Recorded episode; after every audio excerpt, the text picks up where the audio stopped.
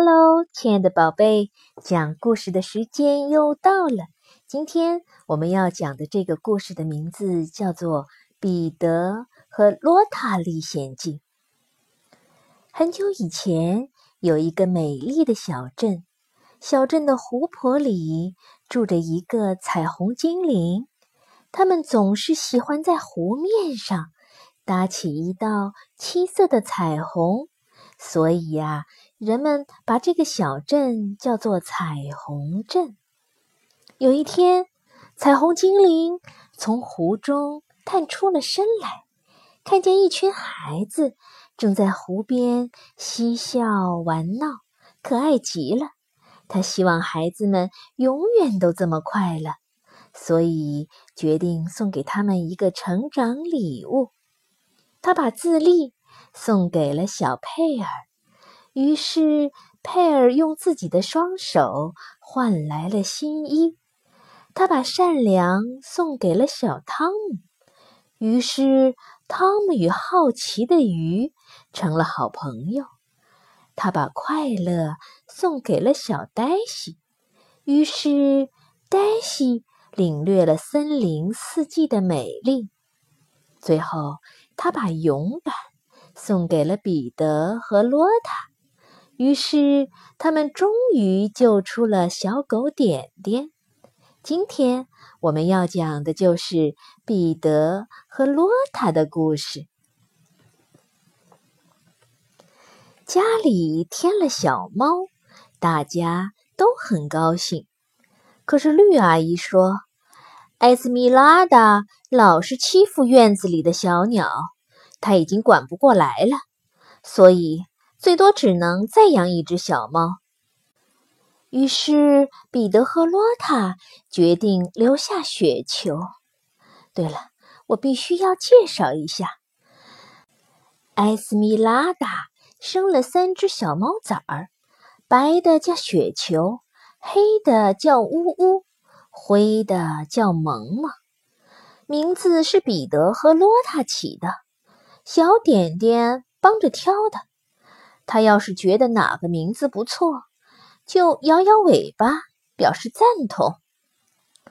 阿姨们让彼得和罗塔把呜呜和萌萌送人，他俩马上去了蓝伯伯家，让他先挑。可是蓝伯伯一直都不要，于是他们带着小猫去找厨娘贝塔，他很喜欢小萌萌。便留下了它。那个小屋给谁好呢？两个小朋友没了主意。第二天，蓝伯伯在给他俩上课的时候，讲了要怎样才算一个好人。他还说，有时候真心实意的对坏人好，也能感化他们，让他们变成好人。彼得和罗塔。立马想起了洗衣婆温迪，他俩还没有到阿姨家之前，一直是住在温迪那儿。于是罗塔说：“不如把小屋屋送给温迪吧，说不定这能让他变成一个大好人。”彼得觉得这个想法挺不错的，不过他说：“这件事谁也不要告诉。”因为一个人做了好事，不应该到处跟人讲。第二天一大早，蓝伯伯驾着马车来接阿姨们到集市上去。他们没有让彼得和罗塔一起去，因为蓝伯伯说他俩太小。小点点也没去，他呀被关在宗阿姨的房间里。蓝伯伯嘱咐他们要乖乖的。阿姨们给两个小朋友准备了一袋子糕点，临走前也嘱咐他们要做一个好孩子。彼得和罗塔昨天刚讨论过怎么做才算好人，这会儿阿姨们也叫他们要做好孩子。于是，他俩更加坚定了要带着小屋屋去温迪那儿。他们还带上了阿姨们留的那大糕点，因为他们知道温蒂最喜欢吃甜点了。小点点被关在宗阿姨的房间里，他透过窗户看到彼得和罗塔出门去了，急得乱蹦乱跳，不停的汪汪叫着。过了个把小时，贝塔来到宗阿姨的房间，正要从放佐料的架子上取一点香料，点点这下子可逮着了机会，一溜烟儿的冲了出去。去追小朋友们了。彼得和罗塔来到了温蒂家门口，发现温蒂到小河边洗衣服去了。于是他俩溜进了院子，把装糕点的袋子和装呜呜的篮子放在门口，然后他们躲在花丛后，想看看温蒂见到呜呜后会怎么样。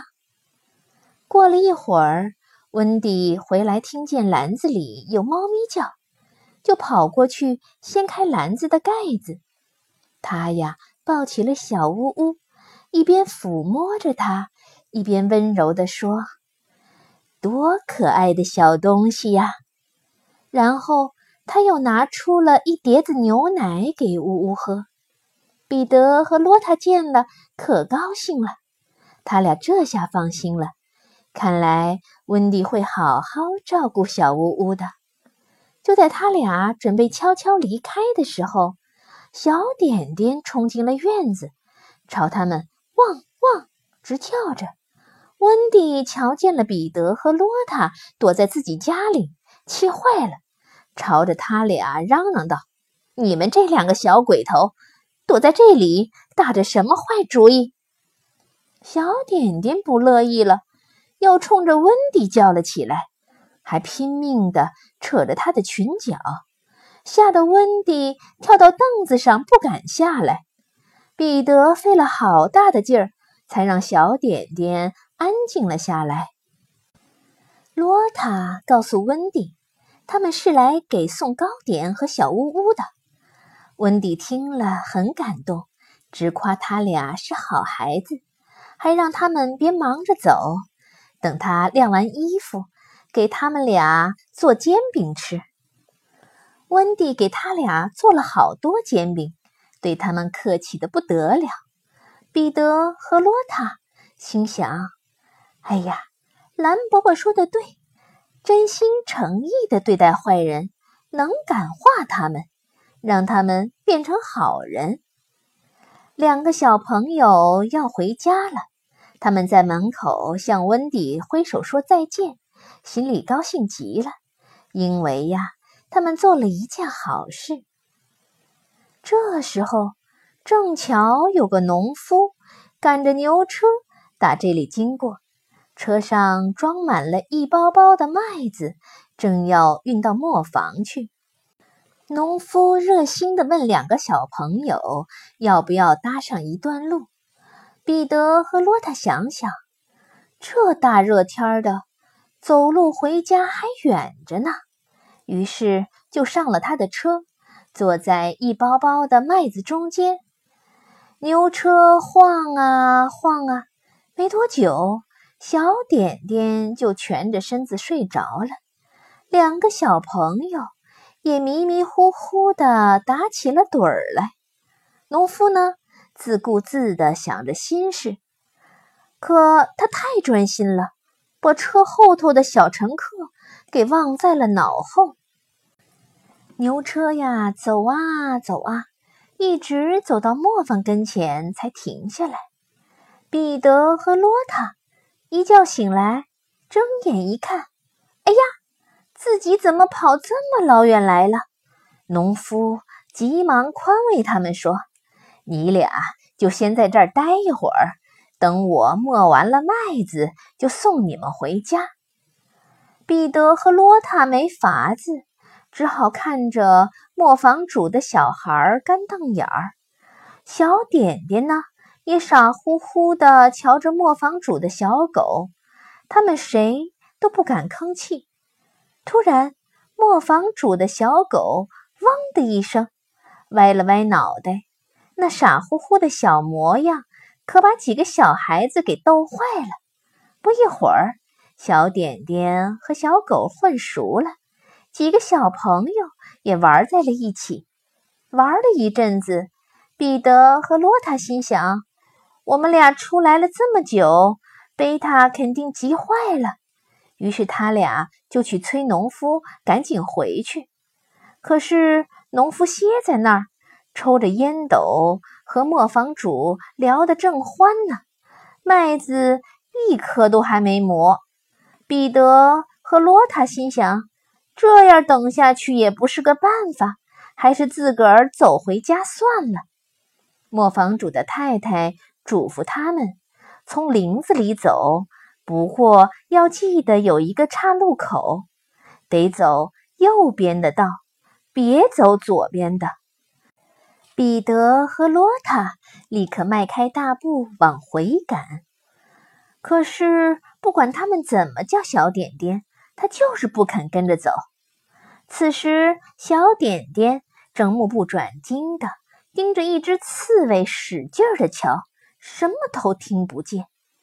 不过，两个小朋友挺放心的，因为点点认路的本事可大了，他一定会追上来的。彼得和罗塔在林子里走啊走，走到了岔路口，两个人犯迷糊了，不知道该走哪条路才对呢。蓝伯伯可是下了好大的功夫教他们区分。左和右的，看来他算是白教了。他俩正发愁的时候，迎面走来了一个扫烟囱的大哥哥。彼得知道扫烟囱的人都不坏，于是就问他哪边是左，哪边是右。他听了哈哈大笑，笑得连牙都露出来了。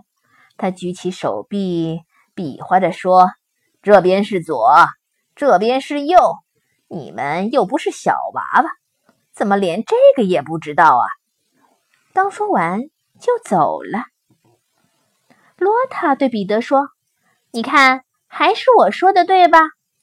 于是他俩就上路了。可是他们忘了，扫烟囱的大哥哥。给他们比划的方向的时候，是面对着他俩，所以他的左边是他们的右边，他的右边是他们的左边。小朋友，你看到了吧？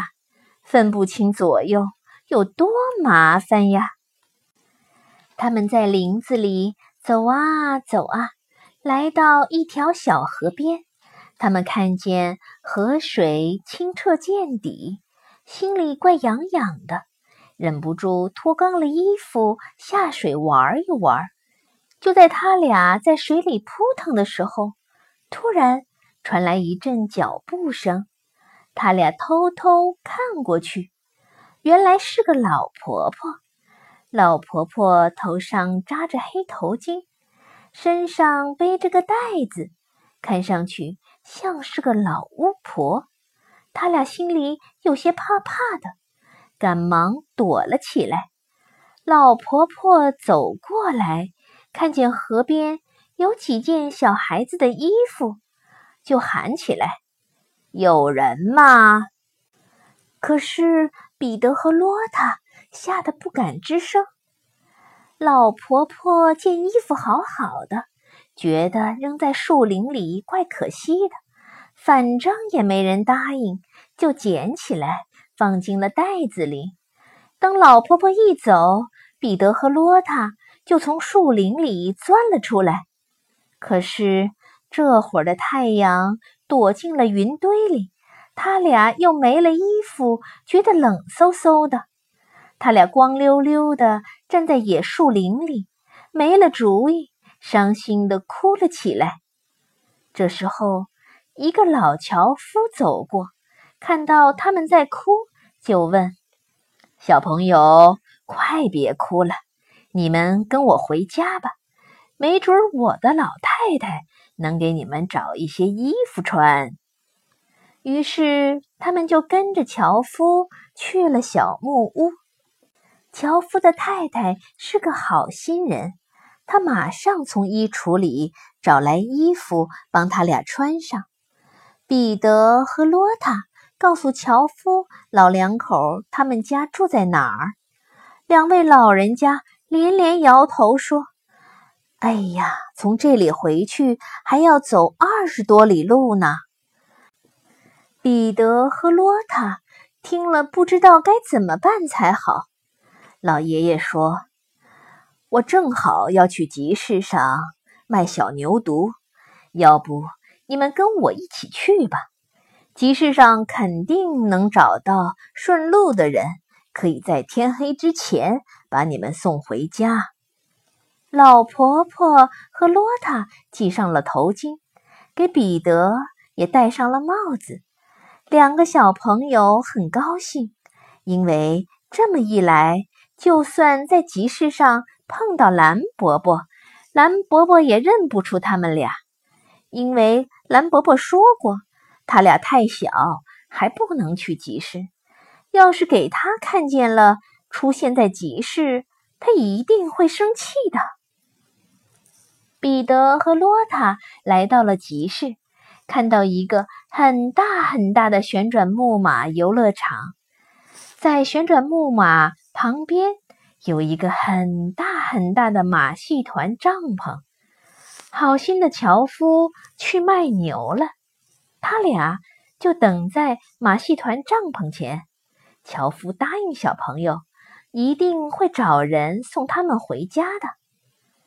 突然，两个小朋友。看见了蓝伯伯和三个阿姨，他们正在坐着旋转木马呢。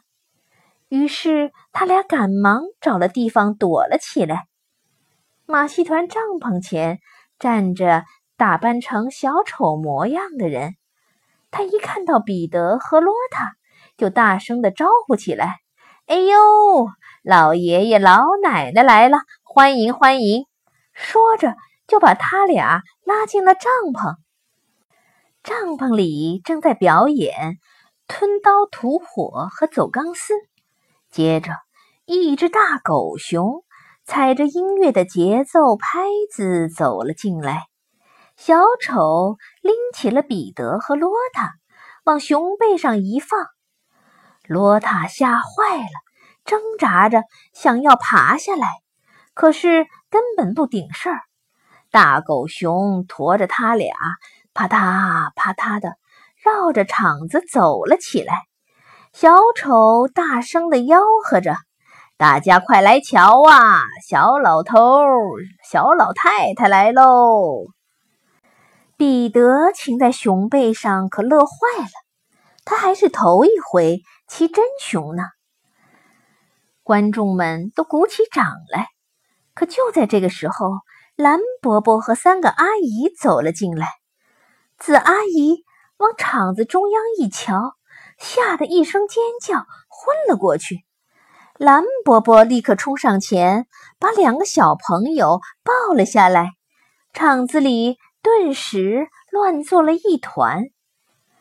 彼得和罗塔还没搞清楚怎么回事。就稀里糊涂的坐上了蓝伯伯的车子，跟着阿姨们回家去了。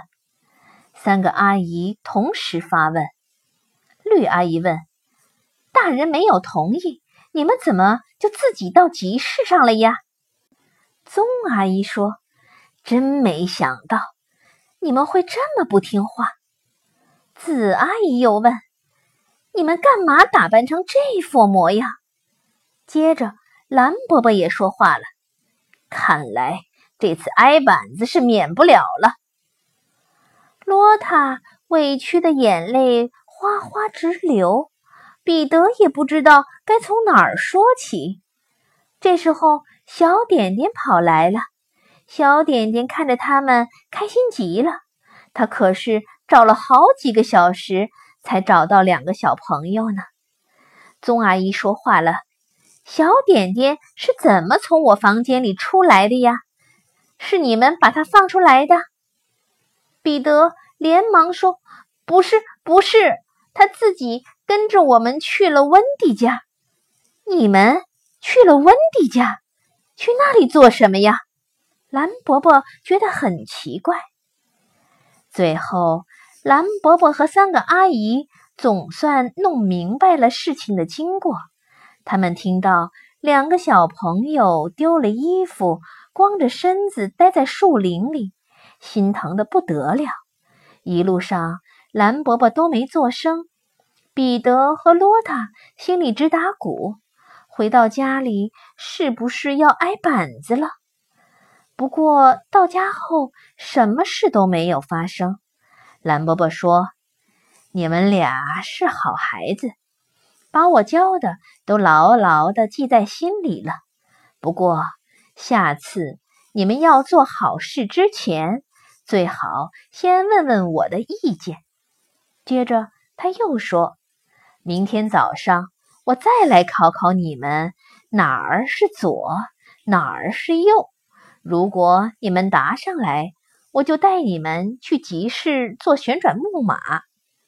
这一回。”可难不倒两个小朋友了，因为呀，他俩记得很清楚，他们在树林里走的那边是左，那么相反的方向就是右边了。